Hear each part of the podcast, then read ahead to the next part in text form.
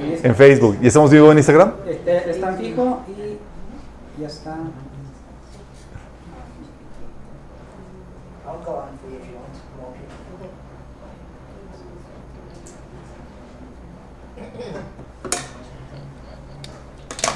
Oigan, bueno, qué padre saber que le están aplicando y que le está empezando a funcionar.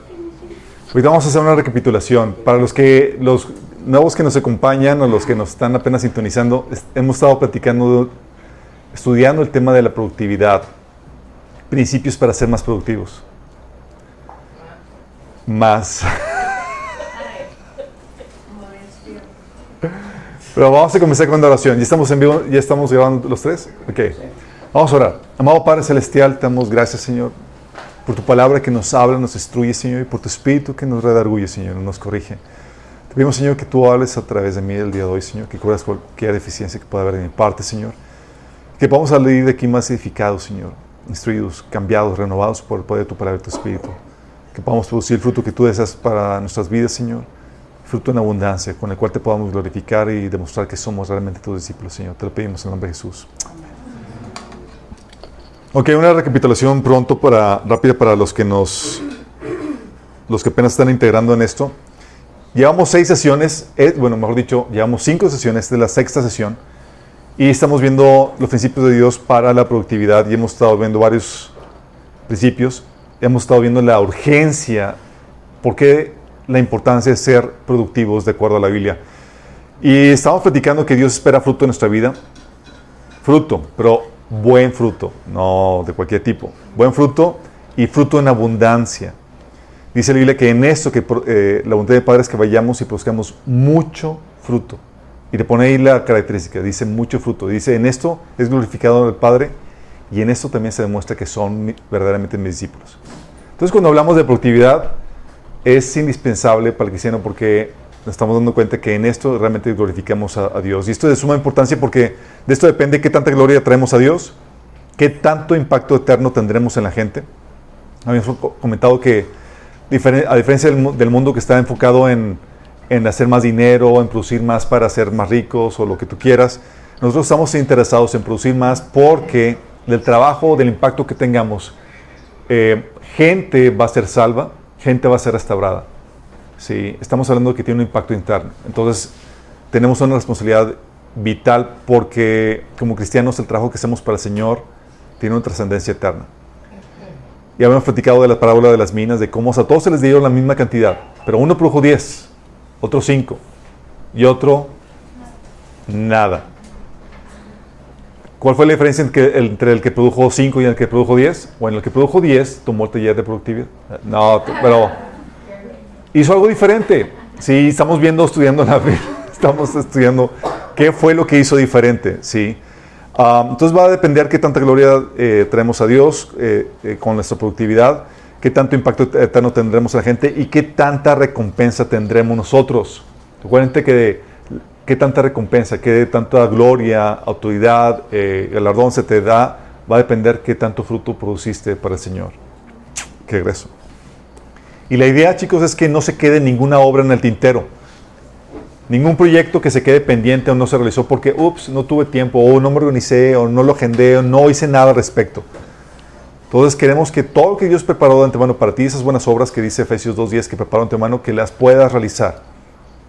Y eso va a ser una lucha titánica contra el mundo, Satanás y tu carne. Sí, hablamos de eso, pero Vimos el principio del compromiso para ser productivos, cómo tienes que comprometerte con una causa, con un propósito, con una visión. Tienes que definir tu propósito, establecer metas. Ese es el principio del, compromiso. Sin eso no puedes ser productivo. También el principio de estructura, donde tienes que agendar, tienes que hacer uso de la agenda para darle orden y estructura, así como Dios usa agenda, chicos. Habían platicado. Estructura, habíamos hablado de estructura que tienes que asignar horarios, agendar actividades, bloques de actividades, crear rutinas, poner alarmas. Y el orden también es agendar tus pendientes y asignarlos dentro de la, agenda. ¿sí? Entonces tienes que tener orden y estructura. Vimos el principio del enfoque, que establece la estrategia para, vimos estrategia para evitar y batear distracciones, así como Jesús lo hizo, ¿se acuerdan? Muchos episodios Jesús tenía, tenía que hacer cosas con los discípulos a solas y se iba de incógnito, ¿se acuerdan? De que no quería que nadie supiera. Tenemos que aplicar, también vimos la estrategia para combatir eh, la procrastinación. Vimos varias técnicas para poder vencer eso. También vimos eh, el principio de la mediación y evaluación, de la medición y evaluación. En esto platicamos que tenemos que establecer metas, estándares y medidas de desempeño. Tienes que establecer o asignar medidas de desempeño para saber que también estás haciendo tu trabajo. ¿Sí? Estándares a seguir. Y tienes que también poner puntos de evaluación a lo largo, de, a lo largo del tiempo para evaluar tu desempeño y evitar que divagues o que te vayas a la deriva, porque la tendencia natural es que aunque pongas metas y demás, que divaguemos o, o nos vayamos a la deriva. Es decir, que agarremos monte. Y vimos la pasada el principio de la templanza y la persistencia. Digo, también vimos la templanza y persistencia, donde platicamos que necesitas la voluntad para hacer lo que sabes que debes hacer, cuando lo debes hacer y cómo lo debes hacer. Y eso es bien difícil, chicos. ¿Sí, sí las ha tocado? Por eso se requiere como es complejo, como hay una, esta es una lucha contra tu naturaleza pecaminosa, va a haber ocasiones donde no va a fluir como debe ser. A veces vas a sucumbir a, la carnita que tiende a la flojera, a lo fácil, ah, y eso va a implicar que una lucha constante de tu parte, es decir, va a eh, necesitar persistencia de tu parte. Porque como la naturaleza pecaminosa te intentará boicotear, tendrás que persistir en la lucha hasta lograr desarrollar el hábito. Cuando desarrolles el hábito, ya fluye de forma automática. ¿sí? Aunque quieras, por ejemplo, habían platicado que quieras levantarte tarde y ya tienes el hábito de, levantarte temprano y, aunque sea domingo. Y hoy vamos a ver el principio de adecuación, chicos. Este principio uh, es muy importante, especialmente para los perfeccionistas. Aquí hay gente perfeccionista, chicos. Depende.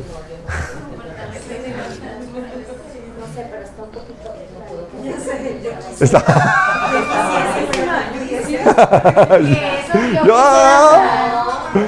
Principio perfeccionista. Ok, chicos. Y es que este principio es muy importante porque no siempre se van a lograr hacer las cosas como queremos. Pero por no saber qué hacer, no saber cómo hacer las adecuaciones pertinentes en nuestro proyecto o idea, a veces nos quedamos sin hacer nada. Sí. Y es donde tienes que, dentro del principio de adecuación, tienes que hacer varias cosas. Uno, tienes que evaluar los recursos. Jesús nos enseña a medir los recursos disponibles lo cual es vital para la productividad. ¿A qué me refiero con esto? Fíjate lo que dice la, la parábola eh, de Jesús en Lucas 14, de 28 al 30. Dice, supongamos que alguno de ustedes quiere construir una torre. ¿Acaso no se sienta primero calcular el costo para ver si tiene suficiente dinero para terminarla? De si echa los cimientos y no puede terminarla, todos los que vean comenzarán a burlarse de él y dirán, este hombre ya no pudo terminar lo que comenzó a construir. El Señor sabe que la gente es carrilla, chicos. Sí. Pero el punto aquí es que queda, termina con una torre inconclusa, inservible. Sí. Y por no hacer el trabajo, por no evaluar los recursos, podemos estar trabajando en algo en vano o algo inservible. ¿A qué me refiero? Que a veces nos lanzamos a hacer una mega obra para la cual no nos alcanza el corto tiempo que tenemos. ¿Sí les ha pasado? Que tienes aquí el proyecto así, pero tienes el tiempo y... Pero tú eres acá perfeccionista y así tienes el, lo ideal y te lanzas por lo, por lo mega. Y te escasea el tiempo, eh, tienes poco tiempo, escasea. No mediste bien el recurso del tiempo que tenías y te lanzaste a hacer algo que es inviable. Están cayendo pedradillas por ahí. Ah, y terminas con algo que no se puede utilizar, algo incompleto. ¿Sí? O sea, era enorme además, queda tronco, etcétera. Pasaron las fechas de deadlines o lo que tú quieras. Y al final desperdiciaste tu tiempo y tus pocos recursos porque no mediste bien el proyecto.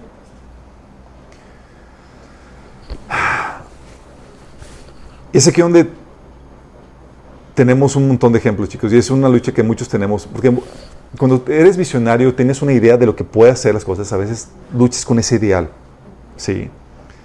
Queremos ser una, por ejemplo, eh, mi esposa y yo somos así muy idealistas, tenemos una, una, idea de lo que podrían ser las cosas. Luego volvíamos a ver nuestra cruda realidad. y tenemos que hacer las adecuaciones pertinentes. Por ejemplo, queremos hacer una, cuando hagamos lo de las moments, queríamos una megaproducción, fondo verde, acá, toda la cosa. Y era, o sea, lo platicábamos, mi esposa y yo era, wow, sí, está padrísimo. Luego checamos a ver nuestra agenda y decimos, o sea, en vez de preguntar cuánto dinero tienes, cuánto tiempo tienes. Y era, no, pues tengo cinco pesos de tiempo. ¿Qué puedes comprar con esto? Pues lo que puedas. Sí. Y terminamos con, eh, si no la, la, problemática es que si nos lanzábamos a hacer algo sin mega, estaríamos postergando el proyecto vez tras vez y no estaríamos haciendo nada. Algo que, por ejemplo, que otra lucha que tenemos en nuestra lucha con los ser perfeccionista es que, no sé si les ha pasado que les mando una predicación los fines de semana, el cual confío que lo ven. Les envío generalmente todos mis contactos de WhatsApp una, una predicación el, domingo. Entonces, pero nuestros son perfeccionistas queremos mandarlo ya editado, con cortinilla y tal la cosa, bien padre. Sí. Oye, bueno, por no tener la cortinilla o tener todo eso así, que plus ultra, toda una temporada le dejamos de mandar. ¿Sí? Es decir, no estamos haciendo nada. Por eso son perfeccionistas. No teníamos tiempo.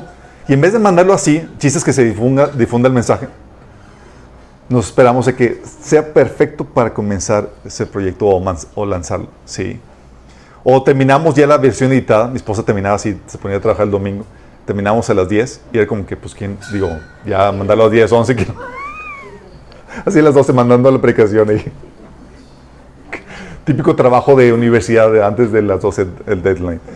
Uh, entonces, ¿qué pasa? A veces en, estos, en nuestro intento de hacer cosas muy grandiosas, no medimos el poco tiempo que tenemos. Y eso te afecta en la, en la, productividad. Terminas o no siéndolo, o no cumpliendo con los deadlines, o siendo algo que al final cuentas ya no es viable hacer. Terminamos, por ejemplo, los trabajos de edición, mi esposa y yo, a las 11, 12 de la noche y era como que ya, pues, digo, no lo vas a mandar a esa hora. Ya se pasó el tiempo. Sí. Entonces haces una mega presentación y como no se termina y en muchos casos ni se comienza porque estás todo trabado con, lo, con el, proyecto grandioso que quieres hacer, pues no se presenta. ¿Sí? O como está muy pomposo el proyecto, ni se empieza, ni siquiera se empieza. Y muchas veces vas a tener que bajar la calidad del trabajo para que se ajuste al poco tiempo que tienes. Y eso a los profesionistas es ¡Uy! hacerse, ¿cómo se dice? Harakiri. es terrible, ¿sí? Tienes que hacer adecuaciones, hacer algo más sencillo, no tan elaborado, pero que resultaría mucho mejor que no presentar algo. Porque la opción es, hago un megaproyecto así grandioso que me voy a dejar, terminar inconcluso o no lo voy a poder terminar o hacer, o hacer algo más sencillo, pero que salga algo. Y es aquí donde tienes que eh, entender la diferencia entre la esencia y la forma. Típicamente los proyectos se paran porque nos enfocamos mucho en la forma. Queremos que quede súper bien pulido y demás, pero y nos evitamos la, esencia.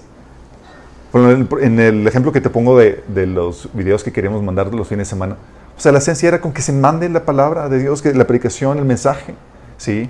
Ya si tiene la ornamentación de vida y, el, y la vestimenta correcta y demás, sí, es otra cosa. Bueno, algo que hemos estado discutiendo o peleando con los de... Porque ya tenemos la traducción, chicos, del, del audio de, en inglés de sanidad emocional. Se ve genial. Se ve genial, ¿verdad? Ok, ya tenemos los seis. ¿Y sabes cuántos hemos publicado? Uno. ¿Qué pasó? Y la lucha es, yo soy de los que tenemos poco tiempo, hay gente que lo necesita, es, vamos a mandarlo, después en el camino vamos corrigiendo los, los procesos. Pero tenemos un equipo de profesionistas muy profesionales que ya visualizaron todo lo que... que ya visualizaron cómo deben ser las cosas. Sí. Excelencia. Excelencia, sí. o sea, Así es. Estamos prediciendo, pastor. Sí. Y es aquí donde entra el principio de la muerte del ideal. Sí. El perfeccionismo te puede llevar a la improductividad, lamentablemente. Sí. Dice la Biblia, Eclesiastés 11:4, dice, el agricultor que espera el clima perfecto nunca siembra. Esa es mi frase de la vida.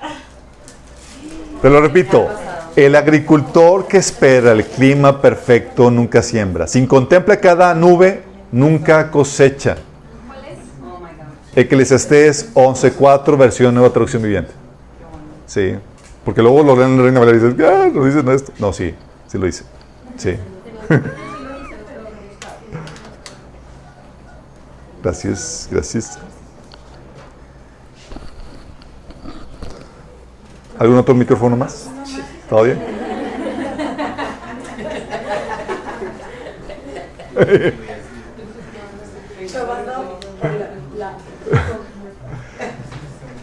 Entonces dice, y eso pasa con los profesionistas, chicos. Visualizan lo que, cómo quieren que se den las cosas. Y muchas veces pasa, no sé si les ha pasado, a mí me ha pasado, no hacen nada esperando hasta que se den las condiciones ide- ideales que visualizaron.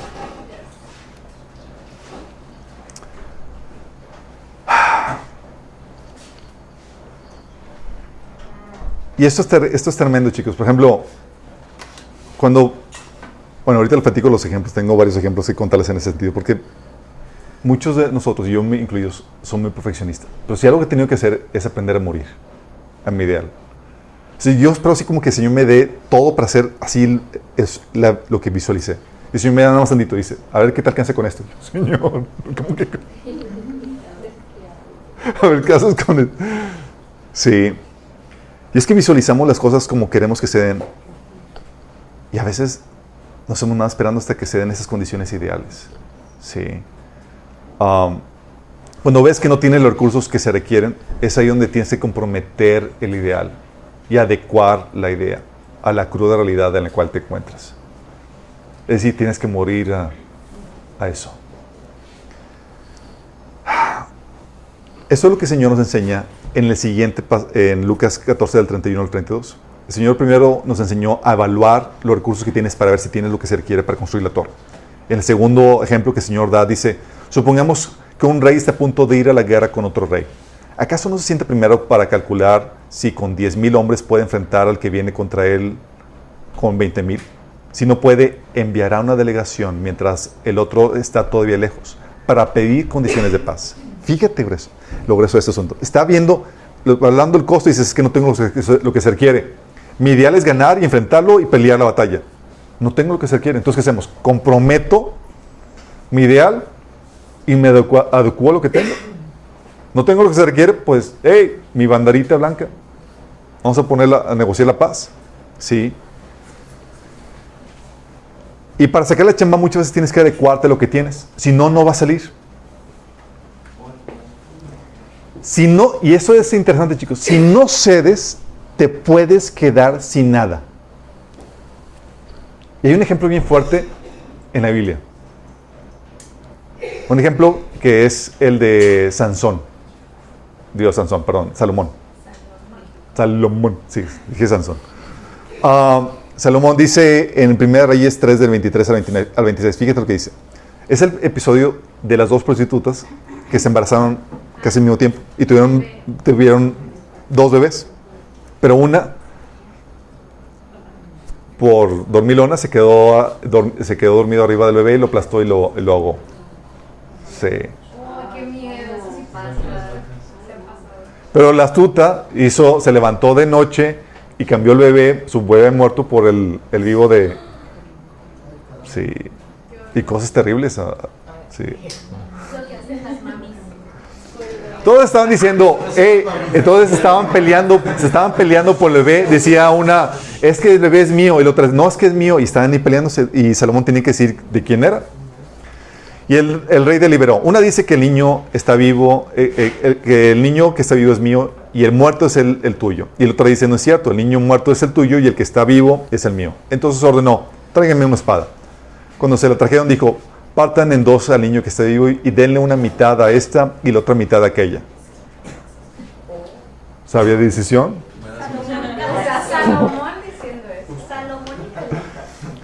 La verdadera madre, angustiada por su hijo, le dijo al rey, por favor, su majestad, dele usted a ella el niño que está vivo, pero no lo mate. En cambio, la otra exclamó, ni para mí ni para ti, que lo partan. Más obvio que nada. Y muchos somos así, chicos. Si no es como yo quiero, Que lo que lo maten, que no se dé. Que le cojan. Sí. Y perdemos la esencia. Es, pues, con que esté vivo el niño, que se quede vivo aunque no se quede conmigo. Sí. Y en nuestro afán perfeccionista, a veces caemos en esto. Y terminan sacrificando nuestros sueños, nuestros proyectos y demás, y no terminamos haciendo nada. Terminó muerto el asunto. Porque no sacrificamos el ideal. Perdimos la esencia. Sí. Este Jeremías, eh, y tenemos muchos ejemplos de, de- cosas ideales que tenemos. Y Dios como que le fascina escoger lo imperfecto y así mándalo. Destruye nuestro, nuestro panorama ideal perfecto que tenemos. ¿Te acuerdas cuando Dios llamó a Jeremías? ¿Cómo qué edad le llamó? Dice la Biblia que era un niño. Dios escogió un niño. Dice Jeremías 1 del 4 al 7, vino pues palabra de Jehová a mí diciendo, antes de que te formase en el vientre te conocí, antes de que nacieras te santifiqué, te di por profeta a las naciones y dije, ah, ah, yo dije, ah, ah, Señor Jehová, aquí yo no sé hablar porque soy un niño. Y me dijo Jehová, no digas soy un niño, porque a todo lo que te envíe irás tú y dirás todo lo que te mande. Fíjatela, él tenía un ideal, hey, deja que crezca, deja que perfeccione mi habla y demás. Y el Señor dice, "No, no, no, no. así imperfecto, órale. Y le arruinó su ideal. Y tuvo que comenzar a profetizar así con sus problemas de habla, con su inmadurez, con su, con su corta edad y demás. Sí. Y a veces tenemos ese escenario perfecto. Cuando comenzamos aquí lo de Minas, obviamente el ideal era, pues, rentas un local, tienes un equipo de alabanza, eh, todo perfecto de que tal cosa. Pero nosotros comenzamos aquí en la casa y comenzamos con la grabación. No sé si quién estuvo aquí en, esa, en estos episodios. No teníamos ni siquiera micrófono. Ahorita denle gracias a Dios que se escuche mucho mejor. Teníamos un celular y el celular era de Galaxy Note, primera, la primera generación, y era una mastodonte. Y no había tripiés ni había estantes para celular. Entonces era un cartón. Era de cartón. Era de cartón y sobre una botella de, refresco. Ese cartón me lo tiraron varias veces la muchacha que hacía la limpieza. ¿Dónde están mis estantes? La señora, ah, era un cartón. Yo pensé que era basura. No, era mi tripié. Y re- y re- Oye, recuerdo. Y luego para hacerlo interesante, o sea, yo me puse de aquel lado, no de este lado, para disimular. Entonces me puse de aquel lado y se veía la cocina, el refresco de Coca-Cola y era atrás, se veía como la gente pasaba atrás de mí y se servía y tal cosa mientras que yo daba el estudio. Obviamente, todos los profesionistas que vieron eso, entre ellos mi esposa y otras amistades, se estaban rasgando las cinturas. No, ¿qué hiciste? Bla, bla. Y había también la problemática, es que la casa no está adecuada, o sea, hay que mejorar la cocina. Y tenemos esas ideas perfeccionistas. Y era, para mí era, si no lo hacemos ahorita, no lo vamos a hacer. Sí. Y el Señor me consolaba y dice, Señor, estoy bien, ¿verdad? Señor me enseñaba que esto iba a ser también de consuelo para muchos que también ponen el escenario imperfecto como excusa para no comenzar. Es que la casa no está acondicionada, es que Señor, tengo los muebles medio rotos y demás. El Señor, de hecho, por eso no hemos cambiado algunas sillas, no crean que es porque no tengamos. Pero a veces tenemos eso, ¿sí? Otro ejemplo que me dieron, recuerdo la, eh, aquí voy a poner un ejemplo que, de una plática que tuve con, con Vale, porque Vale me platicaba que ella le gusta sentarse a tomar el discipulado con libreta en mano y toda la cosa, y es así como que el ideal de cómo te gustaría estudiar, ¿no? Entonces decía que no podía avanzar porque tenía ese ideal de, de cómo ser. Digo, a volar ese ideal en el carro, sin el trayecto. Y los apuntes, pues lo, lo, repites y demás, y a veces quisieras tener el escenario perfecto para hacer las cosas y demás. Y gracias a que rindió ese ideal, puede empezar a avanzar en eso. ¿Cierto? Sí, cierto. Y a veces tenemos así ese ideal, chicos, de que queremos de que todo esté así, como queremos, si no para comenzar, pero ese dice, no, bájale, dice rayitas, y haz lo que puedas. Sí. Y esperamos que el Señor venga con, a, con, los recursos para que cumplas ese ideal. Y Señor, en vez de darte, tú le querías 100 pesos de recursos para hacer ese ideal, y el Señor te da 5. Y dices, a ver qué alcanzas, hijito. Señor. Sí. Entonces, eh, tenemos ese tipo de, de, de, problemáticas y si no aprendemos este, a morir en nuestro ideal para adecuarnos, cumplir el principio de adecuación, vamos a paralizarnos en lo que es que hace para nosotros. Y en vez de ser productivos, vamos a perder muchas oportunidades. Vamos a decir, Señor, es que no me ayudaste, es que no me diste. Y Señor, sí, nada más que a este nivel. sí. Muchos ponen la excusa de que, oye, mi casa no está lista para recibir gente. Y sí. Nada más que no es en el ideal que, lo que, que, que, que quieren, sí. Otros dicen, no, es que la, mi cocina está mal, o está media, la casa medio pintar. O tienes el ejemplo de que no escribes nada porque esperas el escenario perfecto para comenzar a escribir. Sí.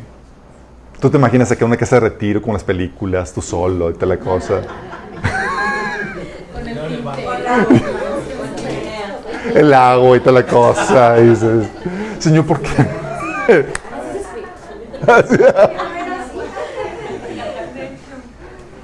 Y luego el Señor te envía a la cárcel y a donde va, empiezas a realmente a tener el tiempo para escribir, así como Pablo, sí.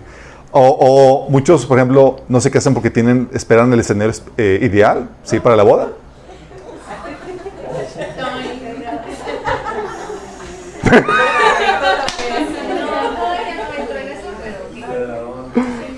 Obviamente, es aquí una tensión entre lo que puedes y hacer, lo que puedes, puedes alcanzar a, buscar algo ideal y demás, pero hay gente, tuvimos una, una, una pareja que, que, estimamos mucho, que decía, oye, ¿por qué no se casan? Llevaban que tres o cuatro años de, de novios, tres, tres, tres años, y decía, no, es que yo me voy a casar ya que alcance mi primer millón.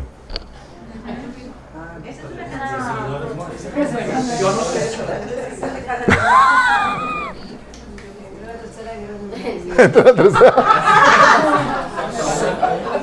Entra la guerra mundial antes, sí. O, oye, o el otra situación profesionista es que no puedes pastorear a una iglesia porque la persona no fue al seminario. Sí. Tiene todo el conocimiento, pero no tiene el título de seminario. Y muchos piensan eso. Entonces, por no tener, eh, tener ese escenario ideal, no se lanzan. Por ejemplo, en China, por ejemplo, la iglesia ha explotado en, en, creciimiento y demás, no gracias a que los pastores van al seminario, chicos, sino que se disipulan y en el, en el ajetreo y demás van, a, van aplicando todo eso. Sí.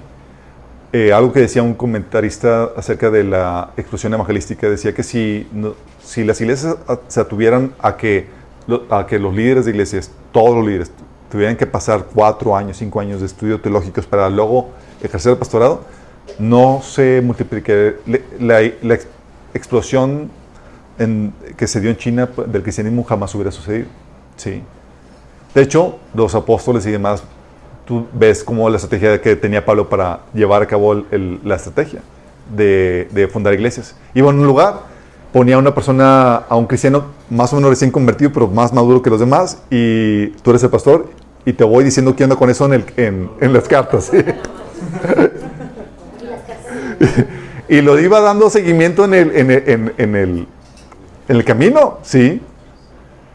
Y para muchos es rasgarse la- las vestiduras porque, porque no es el escenario ideal. Pero así es como Dios hace eso, chicos. De hecho, eh, ponemos muchos peros. Pero si te das cuenta, el principal problema es que cuentas con la esencia para hacerlo, pero no tienes la forma que te gustaría. Y por eso sacrificas ese bebé que es la esencia. Y no se hace nada por no tener eso. Sacrifica la esencia porque, por no tener la forma que deseas, porque se ve medio feito, porque le faltó esto o aquello.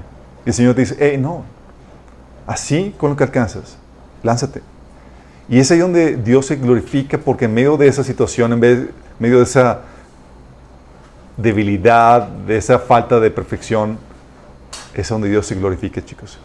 Dios envió a extender su palabra a gente que era pescadora, que no tenía estudios. Si pues es lo que tengo, pues bueno, vamos a trabajar con lo que tenemos. y así se lanzó. Porque la meta no es sacrificar el producir, chicos, sino hacer lo mejor que podamos con los recursos que tienes. Sí. ¿Qué es lo que tengo? Ok. No voy a sacrificar el producir. Tengo que producir algo. Sí. Pero tengo que adecuarlo. Jesús predicó el Evangelio, chicos, déjame recordarte, a pie en todo Israel. No está esperando que Señor, caballito, un corcel, un burrito o algo para... para no, era... Órale, chicos. Sí. Oye, Moisés, Dios, Dios le dijo, Moisés le dijo a Dios, Señor, yo soy tartamudo. Y el Señor dijo, ah, sí, cierto. Bueno, déjame buscarte a alguien más. No. Así, imperfecto, va a liberar a Israel. Sí. Jeremías profetizó siendo niño. Señor, no, puedo, no sé hablar. Órale, ni modo. Pablo llevó a cabo su misión de apóstol con un aguijón en la carne. Escenarios que no eran perfectos. Pero en esta imperfección, Dios utilizó ese escenario imperfecto para hacer maravillas, chicos. Tenemos que estar conscientes de eso. ¿Vamos? Este es el principio de la adecuación. Es de los más difíciles para los perfeccionistas. Sí. y no sé, si tú estás casado con un perfeccionista, es el conflicto, ¿sí? Porque tú, uno a veces, yo ya estoy tan muerto a ese, a ese, a ese perfeccionismo eh, en ocasiones que ya caigo, caigo en lo chambón. y pasa, no, dame chance antes que lo envíes, déjame corregir esto y hacer esto. ok, amor, tienes cinco minutos para, eso es lo único que tenemos. lo que puedo hacer, lo más bonito en cinco minutos. Sí. Y es lo que tenemos que aprender a hacer, a mediar eso, ¿sí? Para hacer lo mejor que podamos en el poco tiempo que tenemos. El otro principio, chicos, es el principio de la, del trabajo en equipo. Indispensable para ser productivos. La Biblia te enseña que tú solamente eres productivo en tu área fuerte. Es decir, no eres productivo en todo.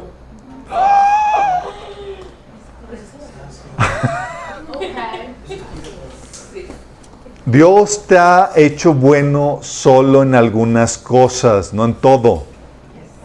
Sí. Dice Romanos 12, del 6 al 8, Dios en su gracia nos ha dado dones diferentes para hacer bien determinadas cosas. Fíjate que dice determinadas cosas, no todas las cosas. Dice, por tanto, si Dios te dio la capacidad de profetizar, habla con toda la fe que Dios te ha concedido. Fíjate lo que dice, dice, detecta el área fuerte y enfócate en ella. Si Dios te dio la capacidad de profetizar, esto es lo que debes estar haciendo. Si tu don es servir a otros, sírvelos bien. Si eres maestro, enseña bien. Si tu don consiste en animar a otros, anímalos bien.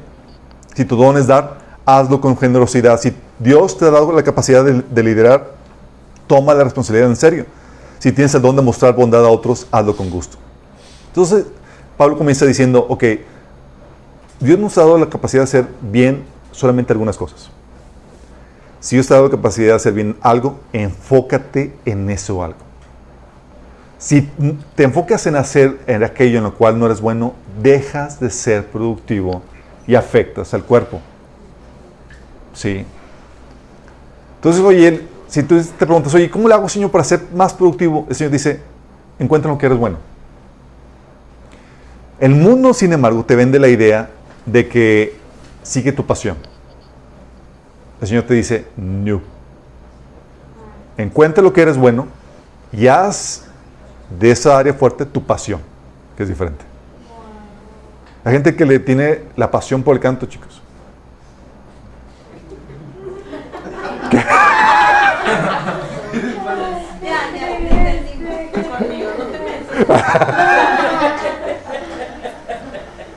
De hecho, hay una película, no sé si la, no me acuerdo el nombre, de una señora que le apasionaba el canto, pero cantaba feísimo.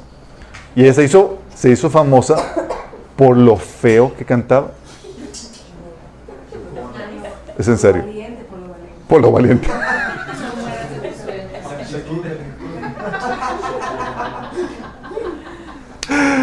Entonces, ¿qué, hace? El Señor te dice, hey, tienes que encontrar el área en la que eres bueno, enfocarte en esas áreas. Y esas, cuando te enfocas en esas áreas, te haces, te- es donde sobresales, donde eres más productivo. Y tienes que, es co- como dice la- el dicho, zapatero tus zapatos. Sí. Y eso cuando se habla de zapatero tus zapatos, ese dicho es, quieres ser productivo, tienes que identificar en qué eres bueno y dedicarte a eso. Como te comenté, no seguir tu pasión, sino hacer de tu talento tu pasión. El deseo de Dios es que hagas aquello en lo que eres fuerte. Y llega la pregunta, ¿y qué pasa con aquellas áreas en las que no eres bueno?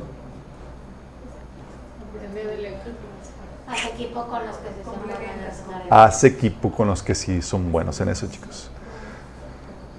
Es el pri- principio de dependencia donde no puedes hacerlo todo tú solo. Si quieres ser productivo tendrás que hacer trabajo en equipo con otros. Dice 1 Corintios 12 del 21 al 22, el ojo no puede decirle a la mano, no te necesito, ni puede la cabeza decirle a los pies, no lo necesito. Al contrario, los miembros del cuerpo que parecen más débiles son indispensables. Está hablando de esa independencia. Como solamente soy bueno en unas cuantas cosas, tengo que depender de, los, de otras cosas, de lo, de, eh, en otras áreas, de el talento de otras personas que son buenas en esas áreas. Sí. Y por eso Señor, como no nos hizo todopoderosos y nos dio un- dones limitados a ciertas áreas, Dios nos, desde el inicio nos hizo trabajar en equipo. Dios dándole al hombre una ayuda idónea. Génesis 2, 18, que dice Dios, no es bueno que el hombre esté solo, le haré ayuda idónea para él. Es decir, no podíamos hacer todo nosotros, no somos buenos en, eh, en todo y requeríamos la ayuda de una mujer. E incluso Jesús cuando mandó a sus discípulos, ¿se acuerdan? ¿Los mandó uno por uno? No. Los mandó de dos en dos. Sí. Se requiere hacer trabajo en equipo y delegar el trabajo a otras personas que tengan el talento. Nada más que cuando hablamos de delegar, chicos, tiene muchas problemáticas delegar el trabajo. Primera, muchos le sacan la, la vuelta porque delegar implica un chambal. ¿Te ha pasado? Que mira, le piensas delegarlo porque dices, no, mejor lo hago yo solo. Porque es, te tengo que explicar y me voy a esperar y todo demás. Y mi fruto de la paciencia anda en escasez.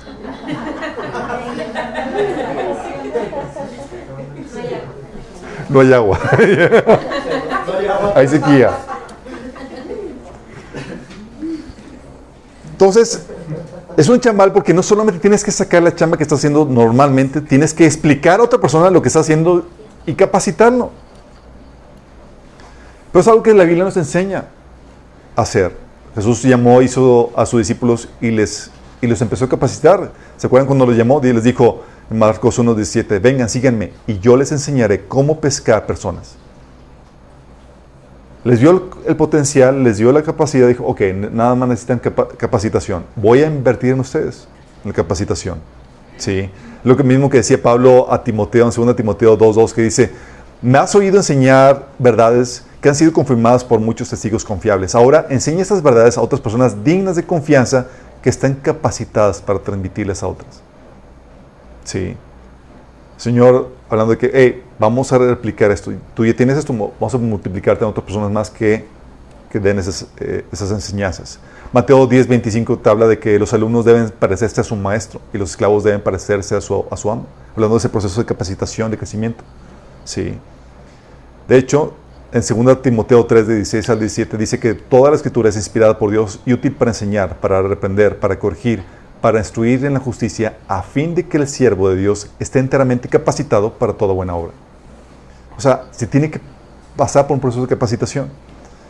Y esto a mucha gente le saca la vuelta.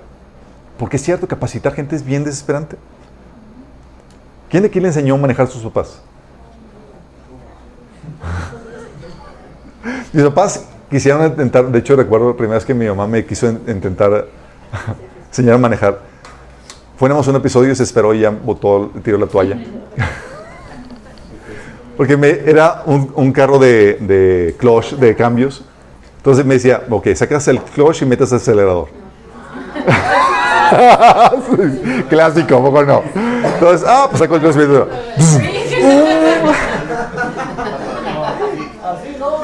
Le aceleramos y yo, ¡ah! ¡Para, para, para! Y yo, ¿cómo le paro? No me dijiste cómo pararlo.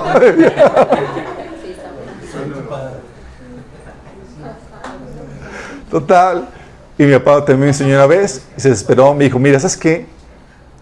Hazle como puedas, pero no vas a usar el carro hasta que tengas una licencia de manejar. y entonces me tenía que, a escondidas, aprender a manejar y toda la cosa. Sí. Porque es desesperante a veces enseñar a la gente. Mucha gente le saca la vuelta a eso. No solamente esto implica, delegar trabajo implica capacitar. De hecho, por eso me he tardado en algunos equipos en delegarles algunas tareas porque estoy haciendo los manuales. Ya llevo varios videos, por ejemplo, para el equipo de páginas y de podcast y de redes. Son un montón de cosas que van a tener que hacer y pasar todos los manuales es toda una friega. Aparte del trabajo que uno tiene que hacer de forma habitual. Pero también la otra problemática es confiar en la obra de Dios en las personas, chicos. Híjole. Confiar en que tienen el criterio necesario para tomar las decisiones correctas. Para hacer las cosas como deberían de serlas. Que tienen lo que se requiere. Mucha gente no delega simplemente porque no confía en la gente, en que lo voy a hacer bien. Y poco no es más fácil, mejor yo lo hago. Así evito problemáticas y, y sustos y darme cuenta que al final de cuentas no se hizo nada. Sí. Pero Jesús era una persona que confiaba, fíjate, la perspectiva de la Biblia es no confiaba en el talento per se de las personas, sino en la obra de Dios en las personas, que Dios capacita a las personas, que puede hacer cosas, que Dios puede hacer cosas tremendas en las personas. Dice Juan 16, 7, Jesús diciendo, les conviene que me vaya, porque si no lo hago, el consolador no vendrá a ustedes. En cambio, si me voy, se los enviaré a ustedes. Hablando de, estoy listo para pasar la estafeta, chicos, yo me voy. O sea, él está listo de que ustedes van a continuar. Les conviene. Pero la mayoría de nosotros estaríamos paniqueados de que, es que si me voy, Señor, todo va a colapsar. De todos no se arma ni. ¿Les ha pasado por la mente? Dice 2 Corintios 3, 5, hablando Pablo de que no es que pensemos que estamos capacitados para hacer algo por nuestra propia cuenta.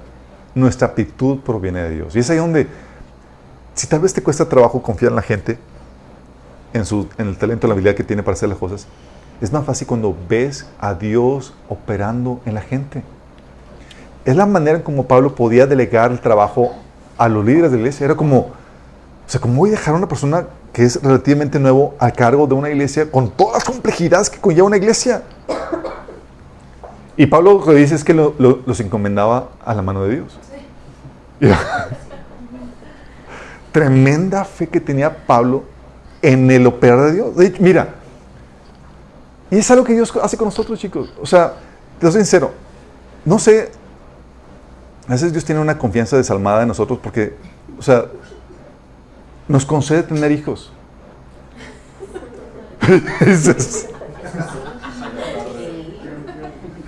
Dios, Señor, ¿es en serio? O sea, es toda una...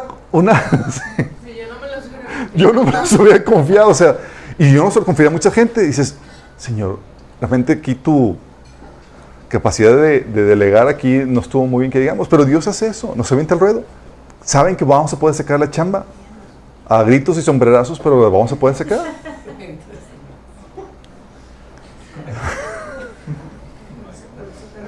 Sí, o sea, Dios lo hace con nosotros, confió en nosotros en que podríamos ser padres, madres, confió en que Tú ves en la Biblia y ves a Jesús confiando en sus discípulos para llevar a cabo la gran comisión, chicos. Si yo no estaría... para tener ese nivel de confianza, realmente tienes que ver más allá de las personas, ver la obra de Dios en las personas. Por eso Jesús les dijo, ¿te acuerdas en Hechos 1.8? Dije, hey, quédense en Jerusalén. Dice, hasta que llegue, porque recibirán poder. Y entonces me serán testigos. no estaba confiando solamente en ellos, estaba diciendo, eh, es la obra de Dios en ustedes. ¿Sí? La obra de Dios en nosotros es lo que nos permite hacer maravillas.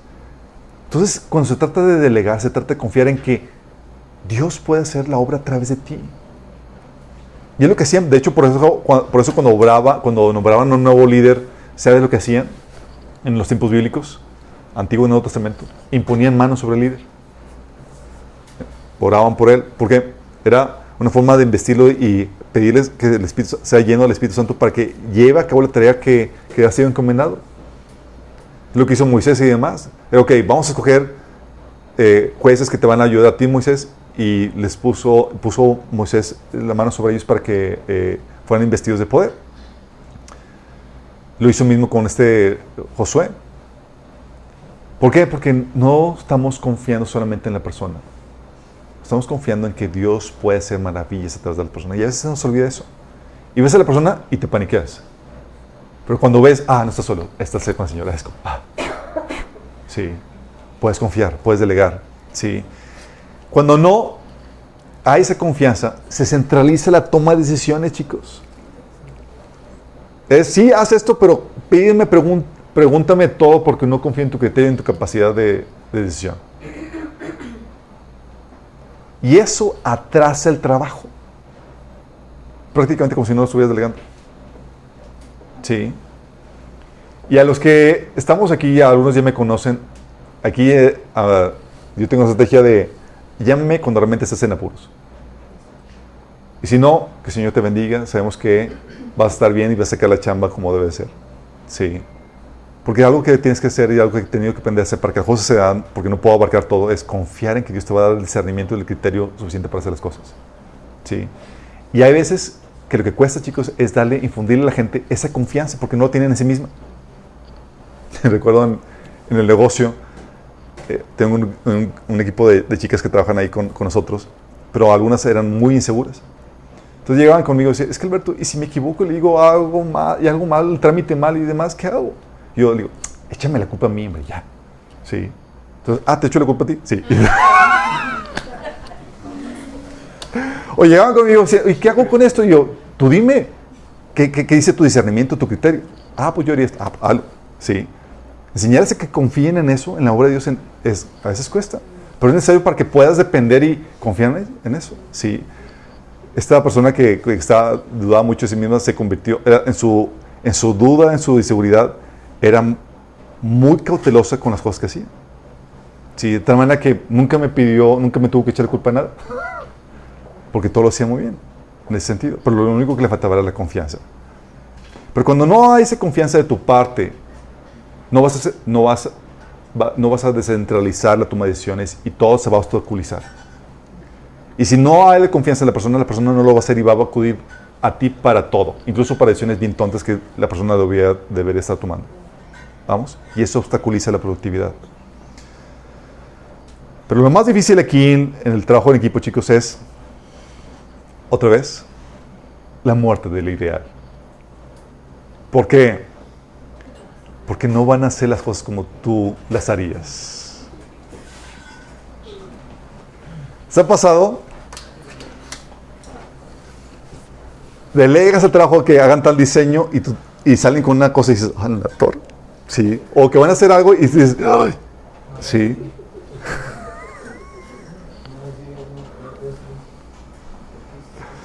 Fíjate, Pablo tenía esta problemática, pero volvemos a lo básico. Las problemáticas típicamente son de forma, no de esencia. Para Pablo es, mire, con que la chamba se está haciendo, ya, me doy por satisfecho. Y yo, Pablo, lo están haciendo muy mal. Y yo, lo están haciendo ya, sí, sí. sí.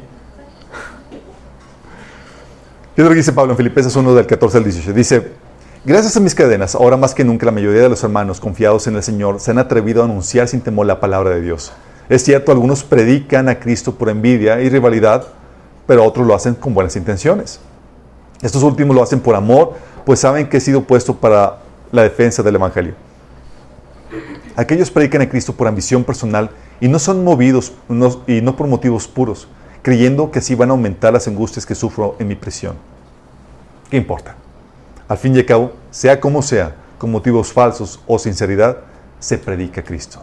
Por eso me alegro y me seguiré alegrándome. Tú y yo, chicos, estaríamos histéricos tratando de callar medio mundo. Es, que no lo están haciendo bien y, todo como queremos que, se dé. Pero Pablo era, eh, está predicando Cristo, ya, hombre. Así bien que mal, ah, están ayudándome con la chamba. Señor, la motivación, lo están haciendo con Mira, gente está convirtiendo ya, sí. Vamos, ole. y es que el deseo de que las cosas se hagan a la perfección como tú deseas, ahorca la productividad. La ahorca. Dices, no, por favor, no lo, no lo, no lo, no lo delego. Sí.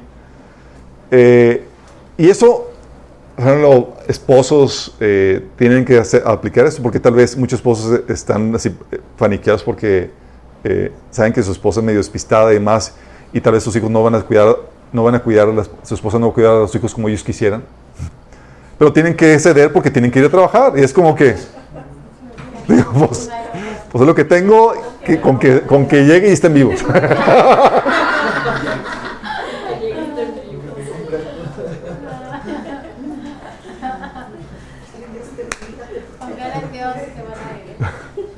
Confía en Dios.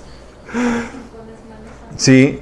O tal vez no preparar la comida como quisieras, pero no puedes invertir tiempo en hacerte de comer. Es lo que me den, ya, sí, con que limitemos la tripa. Eh, porque si no es así, no es sino hasta que sueltas que empieza a aumentar tu productividad, hasta que sueltas ese, perfeccionismo. Y es, mira, con que la cosa se haga. Sí, bien que mal, sí, con que se cumpla la esencia, tal vez no la forma, tal vez no el profesionismo que yo quisiera. Pero muchos no están dispuestos a ceder su ideal y se vuelven improductivos. ¿Qué pasa? Hacen todo ellos. Y no importa, eh, no importa, eh, no es importante lo que, mm, ya no importa lo que deben estar haciendo. Por su perfeccionismo hasta empiezan a hacer cosas hasta de más que deberían estar delegando y descuidan su punto fuerte lo que, a lo que deberían estarse dedicando. Lo que se nos olvida en medio de esta situación, chicos, el mayor temor, temor es a que no hagan las cosas como quisiéramos. Pero se nos olvida que hay mucho potencial para que hagan las cosas mejor de lo que tú lo harías. Y la mayoría de ese potencial comienza muy mal. Es decir, comienza gateando, con tropezando y demás, pero se desarrolla, terminan mejorando lo que tú podrías hacer. Sí. Por eso Jesús también, ya los discípulos comenzaron muy mal, pero les decía, ¿sabes qué? Les aseguro que el que cree en mí, eh, que cree en mí, las obras que yo hago también las hará y aún las hará mayores, porque yo vuelvo al Padre. Diciendo, sí, ya comenzaron muy mal chicos, pero pinta que van para mejorar y mejor que yo. Qué grueso. La otra situación no solamente es la muerte ideal que estorba eso, es la muerte de tu reputación. El obstáculo para muchos es, el que dirán. Si haces, que por qué, por qué lo haces así. Que si no lo haces, ¿por qué no lo haces? Algo que me han dicho, por ejemplo, porque yo tiendo a delegar, aprovecho el don, la capacidad de la exposición de la gente y es como que, adelante, ¿sí? fluye. Y la crítica que tengo es que van a pensar que es un abusivo. Y si yo me confiara en, eh, eso, pues no, no, no delegaría. Por el miedo a que dirán, no, es que van a decir. Pero la verdad es que necesitamos ayuda. Y es como que si tienes disposición, adelante, ¿sí? Fluye. Y esa es la crítica que a veces tenemos, que a veces estamos muy preocupados en qué va a decir la gente. Oye, que, que no tengo tiempo para hacer home, homeschooling. ¿sí? Entonces, ¿qué va a decir la gente si no lo hago? Y es cuando, por la situación que estás viendo, no puedes hacerlo y pues tienes que acoplarte a lo que el Señor te está poniendo. Pero el miedo a que dirán es, empiezas a tomar responsabilidades que, para las cuales Dios no te está dando los recursos de tiempo disponibles. Pero el que dirán te lleva a, a desgastarte y a tratar de hacer todo. Sí. O, oye, es que, ejemplo, tengo una, una de las chicas que trabaja con nosotros, lo que hace es que ella va a la casa de su mamá a comer con todos sus hijos. Es una señora ya con su casa y demás que debe estar haciendo su, su comida y demás. Entonces, ella superó ya el que dirán en ese sentido. Dice, mi mamá, o ella apoya con, con, los insumos para la comida y demás, pero ella aprendió a delegar, es que a mi mamá le gusta hacer comer, a mí no me gusta hacer comer y yo trabajo todo el día, entonces vamos y aprovechamos la sinergia que visito mi familia y demás. Pero tú, se tiene que vencer el, oye, ¿qué va a decir la gente? O sea, que no, no me ocupo mis hijos y demás, porque es, la, es una crítica real, chicos. Sí. Pero nadie conoce tu contexto sino tú. Y tú sabes qué es lo que la decisión correcta de acuerdo a las situaciones que tú sabes que estás viviendo. ¿sí? Pero muchas veces el, el miedo a qué van a decir paraliza a la gente. Y no hacen trabajo en equipo. Pero muchos es que, yo soy la, madre, de, eh, la ama de casa y tengo que hacer esto. La gente espera que haga yo esto. Y tienes que aprender a ceder. De hecho, te voy a decir esto. Si buscas tratar de ganar una buena reputación y que hablen bien la gente, de ti la gente, no lo vas a lograr. Te van a criticar. Si haces, porque haces. Si no, porque no haces. ¿Sí? Jesús decía en Lucas 7, del 31 al 35, lo difícil que es complacer a la gente. Decía, ¿con qué puedo comparar a la gente de esta generación? Preguntó Jesús. ¿Cómo les, los puedo describir? Se parecen a los niños que juegan en la plaza que se quejan ante sus amigos. Tocamos canciones de bodas y no bailaron. Entonces tocamos cantos fúnebres y no lloraron. Pues Juan el Bautista no pasaba el tiempo comiendo pan y bebiendo y ustedes decían, está poseído por un demonio. Y el Hijo del Hombre, por su parte, festeja y bebe y ustedes dicen, es un glotón y un borracho y es amigo de cobradores de impuestos y de otros pecadores. Pero la sabiduría demuestra estar en lo, cierto por la vida de quienes lo siguen. Jesús está diciendo aquí, miren, porque hicimos de esta forma, no los contestamos. Le hicimos de otra forma, no los contentamos es Lucas 7 del 31 al 35. Y tienes que aprender a hacer eso. Tienes que aprender a morir al que dirán para hacer óptimo el trabajo que estás haciendo. Entonces, si te das cuenta del patrón aquí, chicos, común en ambos principios que estamos viendo, el de adecuación y el trabajo en equipo, para muchos lo más difícil es la muerte del ideal. ¿Cómo quisiera que se hagan las cosas? Por eso no delegan, por eso no confían en otros, por eso terminan siendo todos ellos, o por eso no terminan se paralizándose porque no adecuaron la cosa, porque tenían la ideal de lo que querían hacer. Pero el trabajo en equipo, chicos, implica más, tienes, es aún más complejo. De hecho, tenemos un taller que es del trabajo en equipo. Ya vemos varios principios, porque tienes que saber hacer trabajo en equipo. No solamente se trata de llamar a la gente, delegar, sino hey, ponerles en la sintonía y que sepan los principios de trabajo en equipo. les, doy, son 10 principios de trabajo en equipo, eso lo vimos, eh, no lo voy a repetir, lo, vimos allá, pero está, se los digo a grandes rasgos, el principio de la cabeza. Tiene que ver una persona a cargo dirigiendo la actividad o servicio. Y para muchos dentro del cristianismo es, confunden líder de equipo con líder espiritual. No es lo mismo, chicos. Porque muchos dicen, ah, es que eh, tiene que ser un líder espiritual la persona que está a cargo. No ¿sí? Tiene que simplemente ser dirigir la actividad. Y para muchos les acreditan la persona que está dirigiendo la actividad porque no tiene la madurez, o la reputación, o la santidad que esperan, o guarda, guarda la bollada, ¿sí? No tienen lo que esperan. Pero no se trata de eso, se trata de quién está dirigiendo la actividad y someter a eso, aunque no tenga las calificaciones espirituales que tú esperarías. ¿Sí? Entonces, el principio de cabeza. Y es una persona típicamente el que tiene que estar ese principio de una cabeza. De hecho, en todo organismo, organización, Dios pone ese principio. En la, en la, familia, en la iglesia, donde sea. El otro principio es el principio de la fidelidad. Ups. Principio de la fidelidad que donde se deben empatar o anteponer los intereses del equipo a los personales. Y muchos entran al equipo buscando su agente personal por encima de la, de la del equipo. El otro, la interdependencia y afectabilidad mutua, en donde debes entender la relevancia de tu función y ser responsable y confiable. Muchos por menospreciar su contribución no toman responsabilidad y dejan morir el equipo. No cumplen con, los, con su parte, con su contribución y van, ¿sí? Porque no apreciaron, eh, no tomaron responsabilidad y no valoraron la relevancia de su función. El principio del compás, que deben saber a dónde van y cómo van. El principio del precio, todos deben de pagar el precio que se requiere, en tiempo, en dinero, etc. El principio del área de dominio, cada uno debe dedicarse, cada miembro del equipo debe dedicarse al área fuerte eh, eh, del talento del que Dios les dio. El principio del área, ah, el principio de las reservas, que es, oye, típicamente debes tener gente a la que puedas, que pueda entrarle al quite cuando alguien falte. Sí. El principio de la manzana podrida, debes de parar o deshacerte de los malos elementos, los que tienen mala actitud, porque van a descomponer y echar a perder todo el equipo. El principio de la unidad, deben someterse a una visión y a una autoridad eh, que es la persona que está a cargo, y el principio del empoderamiento, que es, debes de capacitar y empoderar a la gente para que ejerza su liderazgo. Del contrario, el equipo va a ser ineficiente.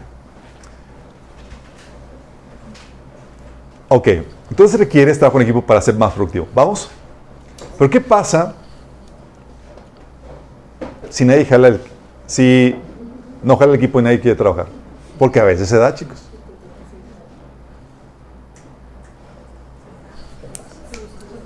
Se deshace. Los corren. Next, el que sigue. Al principio, aplica ese principio COSAD. Claro. Hello. Obi. Principio COSAD, que es con o sin ayuda de otros. ¿Eso existe o es tuyo? Existe. Es, es- es de un libro, se llama eh, Jesus Heal, ayuda de otros. Falta otro, pero no quedaría bien. COSAD o no, no sé nada. Porque esto, chicos, porque es cierto, alcanzarías mucho más si contaras con la ayuda de otros, pero si esta ayuda no llega o, o falla, corres el riesgo a no hacer nada. ¿Sí? Y aquí aplicas el principio COSAD. ¿Qué va a pasar? Saca la chamba. Tal vez más lento, tal vez no en la magnitud que se podría si tuvieras el equipo, pero se sacaría la chamba. ¿Sí? Tienes, por ejemplo, el caso de Israel en la Biblia, donde, oye, Dios tenía el proyecto de llevar a Israel a la tierra prometida. Y a mitad del camino el, el equipo se raja. Vámonos de vuelta a Egipto. Ah, Sí. El Señor, no, es para acá. No, queremos volver. Bueno, Dios harto, dice en números 14 del 11 al 12. Entonces el Señor le dijo a Moisés, ¿hasta cuándo esta gente me seguirá menospreciando? ¿Hasta cuándo se negarán a creer en mí a pesar de todas las maravillas que he hecho entre ellos? Voy a enviarles una plaga que los destruya, pero de ti haré un nuevo pueblo más grande y fuerte que ellos. Vale, vamos a... Vale. Con o sin ellos. Vamos a comenzar de nuevo cuenta. Señor, va a tomar más años. Sí. Al final de cuentas, Moisés dijo, no, no acepto la propuesta, Señor. Y dijo, ok, ¿no quieres? Vamos a esperar a los hijos de ellos que crezcan. Sí. Pero también lo tienes con Jesús. ¿Te acuerdas el caso de Jesús? Oye, dice la Biblia en Juan 6, 66. 6, 6, 6. pues. Dice...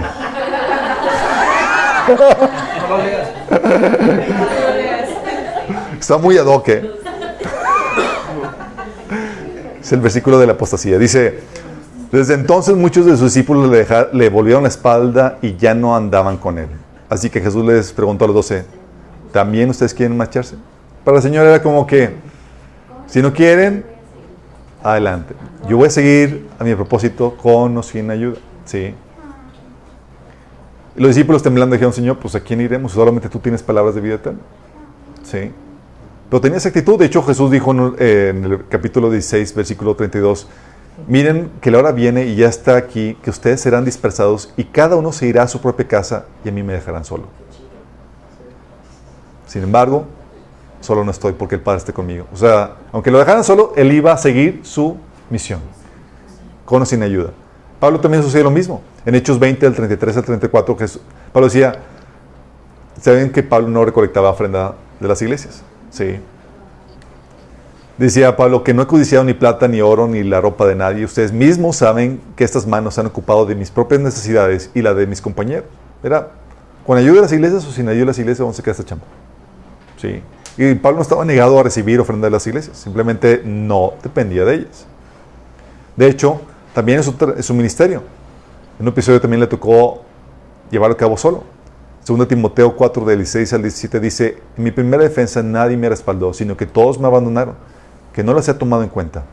Pero el Señor estuvo a mi lado y me dio fuerzas para que por medio de mí se llevara a cabo la predicación del mensaje y lo oyeran todos los paganos.